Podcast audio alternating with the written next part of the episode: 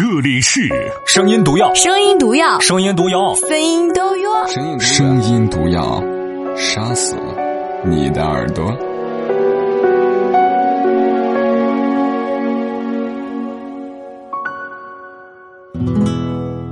晚上好，亲爱的陌生人，这是第一次在喜马拉雅上和别人合作录音，而且是喜马拉雅的当红女主播默默，多少会有一些紧张。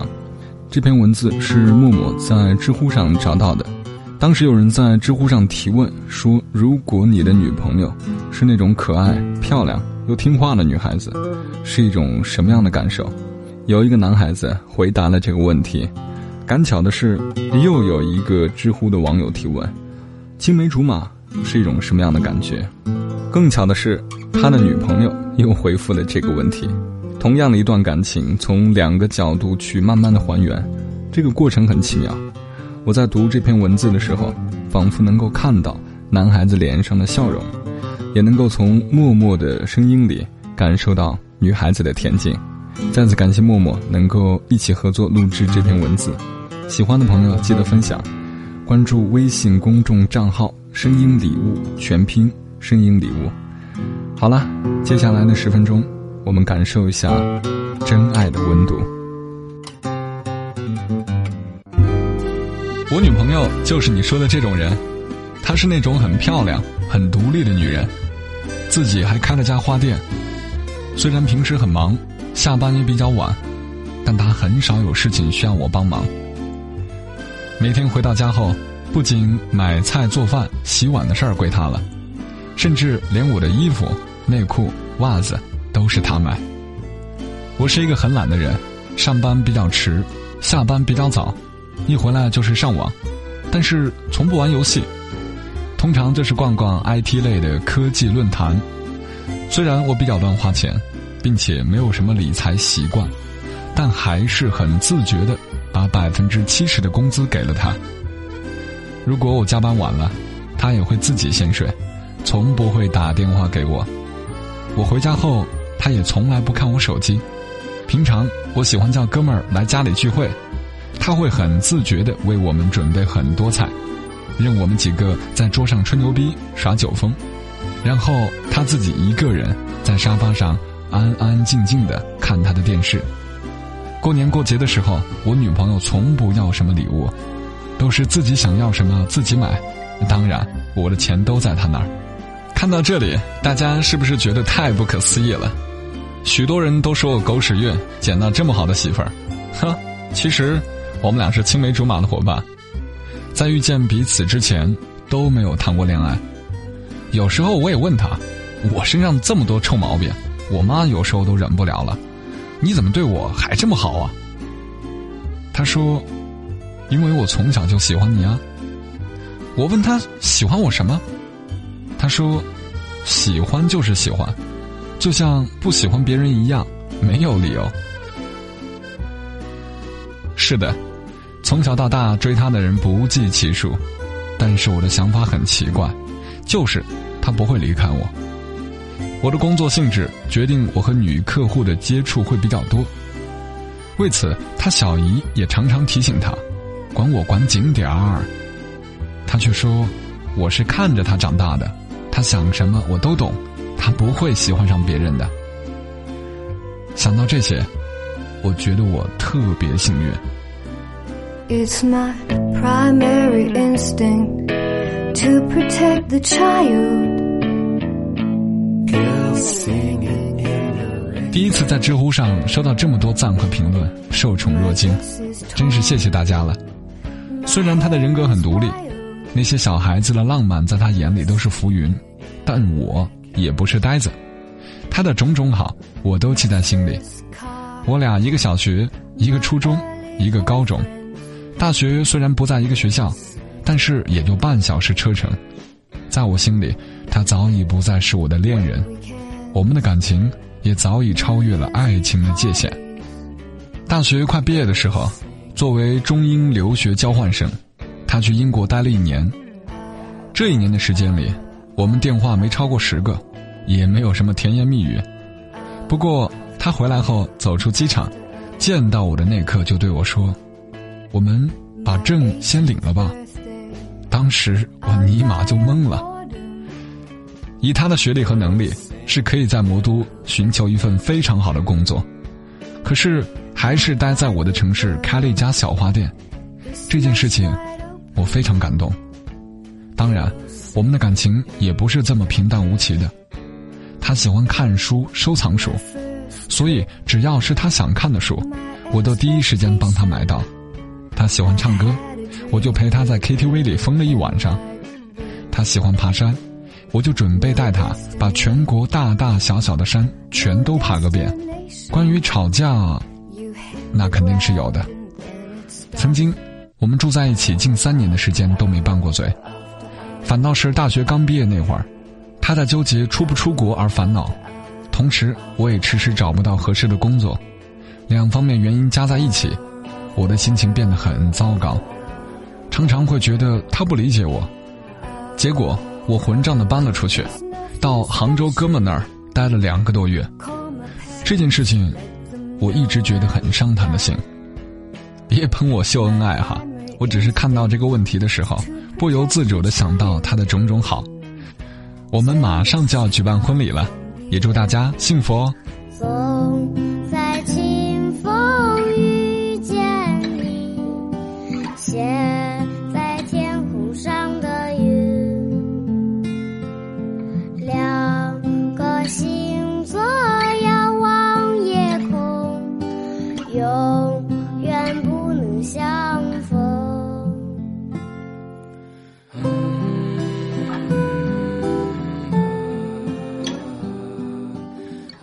然后，知乎上还有另外一个问题：青梅竹马是一种怎样的体验？很巧的是，上面这位男生的女友回答了这个问题。他的回答是这样的：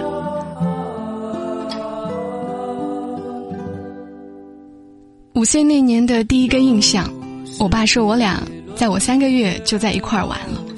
大夏天的，抓了一个知了放我头上。我平时最怕这些东西了，吓得我大哭，然后掉进了庄稼地里，一身污泥。他爸爸跑过来，直接给了他一巴掌。那巴掌的响声，我至今还记得，那么的响亮，那么的清脆。看他在大太阳底下罚站，心里好难受。我把我仅有的一个棒棒糖给他吃，好贱。从此他就对我好多了，也不再欺负我了。七岁那一年，从小身体我就不好，和小伙伴们一起玩，都是最后一个。那天傍晚六点多了，天色已经慢慢变黑。和一大帮小伙伴从河坝上准备回家，路过一片竹林，还有一片坟地，不知道哪个王八蛋喊了一句“有鬼”，全都使劲跑。我当然是跑得最慢的一个，不小心绊倒了。膝盖磕在一块石头上，撕了一个大口子，血大片大片的流，只有他一个人跑了回来，把我扶了回去。其实他小时候胆子特别小，最怕这些鬼怪之说了。去年还问他这件事为什么要扶我，他不记得了，说可能怕我爸扇我耳光吧。十岁生日那天，我收到我人生的第一件礼物。他亲手做的纸风筝，虽然不能飞，但是天天在床上玩不睡觉，被我爸一下直接扯碎了，哭了三四天，好久没有和我爸说话。他知道了，说长大了赚钱给我买个能飞的，都过去十五年了，还没有给我买。十三岁那年上初一，每天都是骑四十分钟自行车上学。那天早上，刚出家门链条断了，没地方修。他把他自行车给我骑了，帮我把车推到修理部修好，已经迟到了两个小时。早操结束后，同学们都在看他脸红彤彤的读保证书，保证不再迟到。全校所有人都在哈哈大笑，只有我在使劲儿的哭。十四岁收到人生第一份情书。跟他说了，把情书给抢过去，晚上回家脸都是肿的，第二天送情书的同学脸也是肿的。当时心里害怕死了，三个人从教导处出来，他一把抱住我说：“你以后别再收别人情书了。”从此就再也没有收别人情书了，永远也忘不了那位男同学的眼神。十六岁的时候，准备中考了，他成绩比我差得多。我对他说：“想跟我在一个学校吗？”他说：“想。”我说：“那你快努力，不然进不了一中的。”此后的两个月，我天天晚上帮他补习，不让他出去玩。后来他实在受不了，就冲我发火：“考不上就算了，不就三年不在一块儿吗？”我当时就哭了。后来他上了二中。我在一中上了一个月，就申请去了二中，我爸气得两天没吃饭。十七岁那年，我爸去世，爸爸是养父，妈妈早就不在了，家里就我一个人，那是我人生最黑暗的时候。在家休学，睡了一个月。他每天五点起床到我家给我煮早饭，中午放学。赶快买好饭送到我家里。晚上放学把课堂笔记给我复习，然后煮晚饭，帮我把开水烧好。睡觉等我睡了他才走，整整四十五天，这也是我一生中对他最深刻的记忆。没有他，我不敢想象。十九岁高考，我进了复旦，他为了我也去了上海一所普通大学。每天四十分钟的公交车，来我学校陪我吃晚饭。那时我自己的心情还没有完全收拾好，听他说的最多的三个字就是“还有我”。二十二岁那年，作为留学交换生要去英国待一年，从来没有离开他那么长时间，心里特别难受。不是他一直坚持要我去，我根本没有决心。在英国就下定决心回国了。立马就嫁给他。现在开了家花店，离他公司不远，在他身边感觉很安心。年底要结婚了，就问他还记不记得小时候的事情。他说都不记得了，就记得我小时候递给过他一个棒棒糖。就这么看你。所有的眼睛和所有的距离，就像封住了。本节目没有广告商冠名，但没有广告的节目会被人笑话，所以我们自己打广告，你知道吗？这是一条广告耶！再见。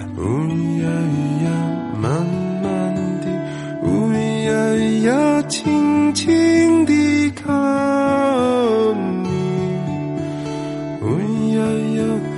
淡淡的，呜呀呀，慢慢的，呜呀呀，轻轻